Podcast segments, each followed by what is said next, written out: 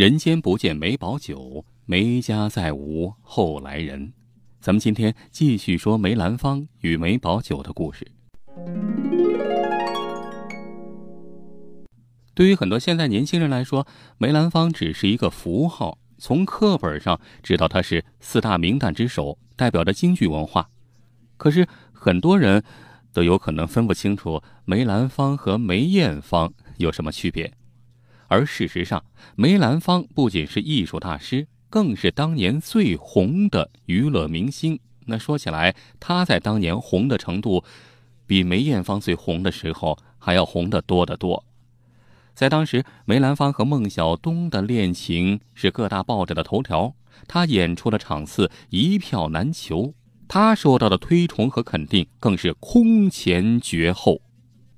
如果说梅兰芳是空前绝后的娱乐之王，您肯定不信。那不妨告诉您，梅兰芳当年有多红。话说梅兰芳第一次去上海演出的时候，当地的戏院专门购买了当地报纸好几期版面啊，版面上只登三个字儿，没错，就是梅兰芳三个大字儿，连着登了好些天，哎，引起不少人的关注。怎么回事啊？哎，怎么就登梅兰芳这三个字啊？一打听，哦。北平来的京剧名角，哎，顿时引起了不少人的关注，结果场场爆满。后来啊，梅兰芳出场一次，出场费高达十根金条，哼，人家都不按大洋算，按金条算，十根金条，这身价，那可比现在各路明星还要红啊。话说，一九四九年以后解放了，解放以后，中国没富人了。那拿工资的人里面，工资最高的是谁？可能有人说，那还用问吗？那肯定是毛主席。嘿，错了，还真不是。正确答案是梅兰芳。五十年代啊，毛主席的工资啊有记载是四百零四块八毛。梅兰芳本来是自由职业者，演一场拿一分钱。一九五六年，公私合营改成月薪。梅兰芳两次主动申请降低自己的工资，降到最后，嘿，降到多少钱？两千一百块钱。这是什么概念？那时候清华教授每个月拿八块钱当伙食费，那简直可以天天吃大鱼大肉的。所以啊，抗美援朝的时候，梅兰芳直接捐了一架飞机，大炮都看不上。建国以后啊，是百废待兴，各行各业都呈现新的气象，包括戏剧界啊，戏剧界要开始改革。当时中央成立了一个中华全国戏曲改革委员会，周恩来签发指示，要求改戏、改人、改制。一批宣扬封建迷信的戏被禁了。已经是当时中国戏曲研究院院长的梅兰芳率先表示，以后不再演自己的名作《刺虎》。因为这部剧涉及诬陷农民起义，因为演绎的是大明公主刺杀闯贼的故事。让梅兰芳稍微感到安心的是，中共高层对他还是非常礼遇的。一九五一年大年初一，梅葆玖在怀仁堂演出，梅兰芳在台下就看到了毛泽东和周恩来。那天一回家呀，他就开心的对妻子说：“毛主席看戏可真仔细。”这么多年，从未有人谈过白娘子的扮相。的确，我是费了很多时间来研究，才改成现在这个样子的。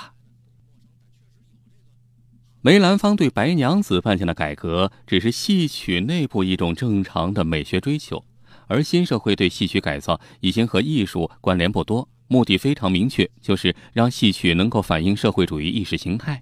于是，戏曲在一九五八年也开始了大跃进。上海沪剧院在两个月里编演了三十二个现代戏，南京越剧团半年时间里创作现代戏二百八十九个，改编现代戏一百二十一个。相比之下，梅兰芳在一九四九年以后的成果很少，除了拍了几部电影之外，推出的新戏只有一部《穆桂英挂帅》，这还是戏曲界领导马少波亲自为他选的剧目，而马少波也是梅兰芳的。入党介绍人。一九六一年，梅兰芳病逝于北京，他的葬礼极尽哀荣，由副总理陈毅主祭。文化部副部长齐彦明致悼词。梅兰芳没看到，就在一九六四年，京剧改革更进一步，所谓革命样板戏逐渐霸占了舞台。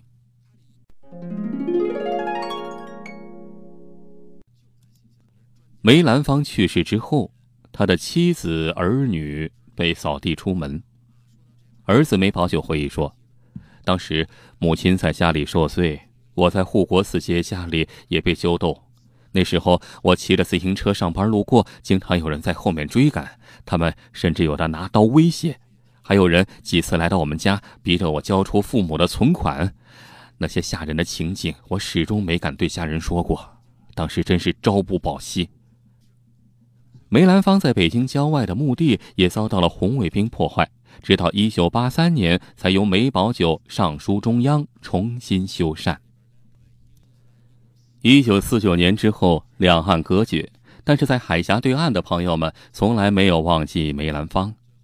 一九五九年，胡适在给齐如山祝寿的时候写道。我祝他老人家多多保重，健康长年。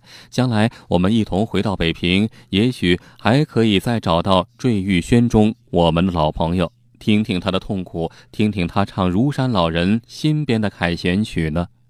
这里面所说的《坠玉轩》，其实就是梅兰芳，他还有一个名字叫《坠玉轩主人》。也就是在这一年，梅兰芳加入了中国共产党。梅兰芳去世的消息传到台湾之后，胡适颇有些愤愤不平地说：“我们是根据日本的电讯，日本是从大陆收到的消息，只说梅兰芳在苏俄演戏的历史，不曾提他在美国演出的经过。”说着，他还翻出了梅兰芳在美国的剧照给别人看。梅兰芳的子女中，早早去世的比较多，仅有梅葆琛。梅绍武、梅葆月、梅葆玖长大成人，梅葆琛是工程师，梅绍武是翻译家，还有梅葆月唱的是老生，已于二零零零年去世。仅有梅葆玖继承了父亲梅兰芳的衣钵。梅葆玖一九三四年出生于上海，他喜欢研究录音机、无线电，喜欢开汽车、开飞机。如果时代真的能够让他自由发展的话。他或许会成为一位出色的工程师。一九四三年，梅兰芳引梅葆玖入行之后，又亲自带梅葆玖演了好多戏，像比较著名的《金山寺断桥》，在里面可以看到梅兰芳演的白蛇和梅葆玖年轻时演的小青。上个世纪五十年代的时候，梅葆玖经常演《生死恨》《玉堂春》《二进宫》。一九六二年，九三学社和梅兰芳剧团在全国政协礼堂联合演出的时候，大轴戏就是朱家进、梅葆玖的《霸王别姬》。朱家进先生是杨小楼传人，这部戏在内部轰动一时。而在梅兰芳的剧团里，梅葆玖其实唱戏并不多，他管的最多的是音响。因为在文革之中不让梅葆玖先生唱戏了，于是就发配他去管音响。没想到梅兰芳本身就对无线电特别感兴趣，他这一管音响啊，嘿，把音响管得那是特别的好，全团上下老老少少都对他特别满意，甚至到后来剧团要采买什么技术设备，一准儿让他去挑。一九六六年文革开始破四旧的时候啊，红卫兵曾经到梅葆玖岳父家来抄家，大喊打倒梅葆玖。梅葆玖的小舅子啊，就是梅葆玖妻子的弟弟，当时才二十多岁，哎，比梅葆玖年轻啊。怕梅葆玖先生受罪，就冒充梅葆玖，口中念念有词：“我梅葆玖接受革命小将的批判，坚决支持文化大革命，向革命小将敬礼，向革命小将学习。”这红卫兵小将啊，其实压根儿也就不认识梅葆玖，见这人恭恭敬敬啊，于是呢就开始大喊。革命不是请客吃饭，这假梅葆玖啊，也就是梅葆玖的小舅子，居然也一套一套的出口成章，就两边对着喊革命口号，那是一浪高过一浪。直到后来红卫兵小将们都喊累了，那下面还得赶场子呀，还得去批斗别人，于是就早早收兵，继续去下一场去了。岳父家的保姆刘嫂是劳动妇女，和东家关系相处甚好。看到梅葆玖这时候啊，吓得躲在地下室里，同情的流下了眼泪，说了句朴素的公道话：“这梅葆玖从来不去招谁惹谁，这是哪儿跟哪儿啊？”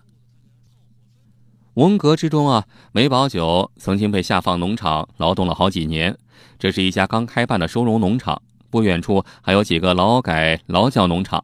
那时候啊，劳教没有规定期限，怕的是青春都被葬送了。不过，在总厂厂铺下面设有一个犯人剧团，梅葆玖、叶盛长还有赵慧娟等名角都是这个犯人剧团中的成员。因此，劳动的人都觉得梅葆玖虽然也在这儿，但是还演戏，他应该不会在这儿待的时间太长。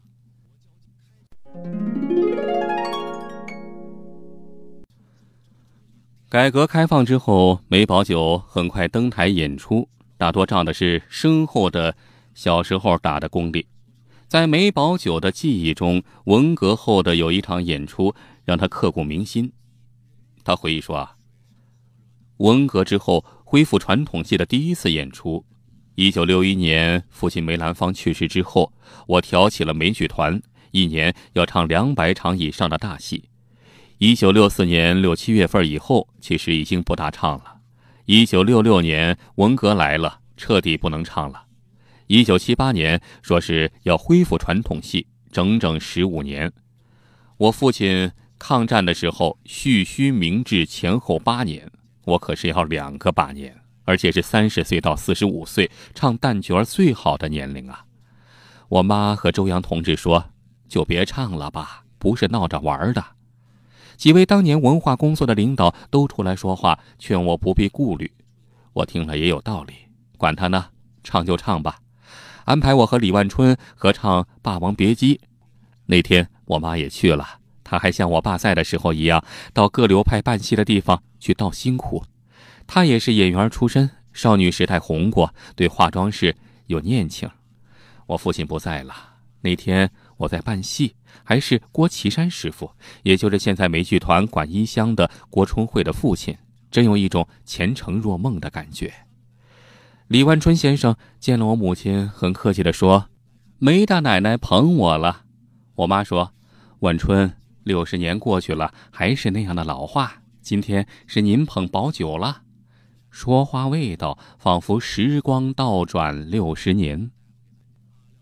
直到前些年。梅葆玖先生还住在东城区的一条胡同里，家里是民国时的二层小楼。走过楼下，偶尔还能听到里面的胡琴声，更有的时候能够看到他在胡同里擦车。年纪已高之后，他的声音还保持良好，年近八旬还能唱《牡丹亭》《游园惊梦》。梅兰芳是最大的京剧革新家。目前来看，他的革新是成功的，即在京剧的基础上革新，而不是凭空捏造。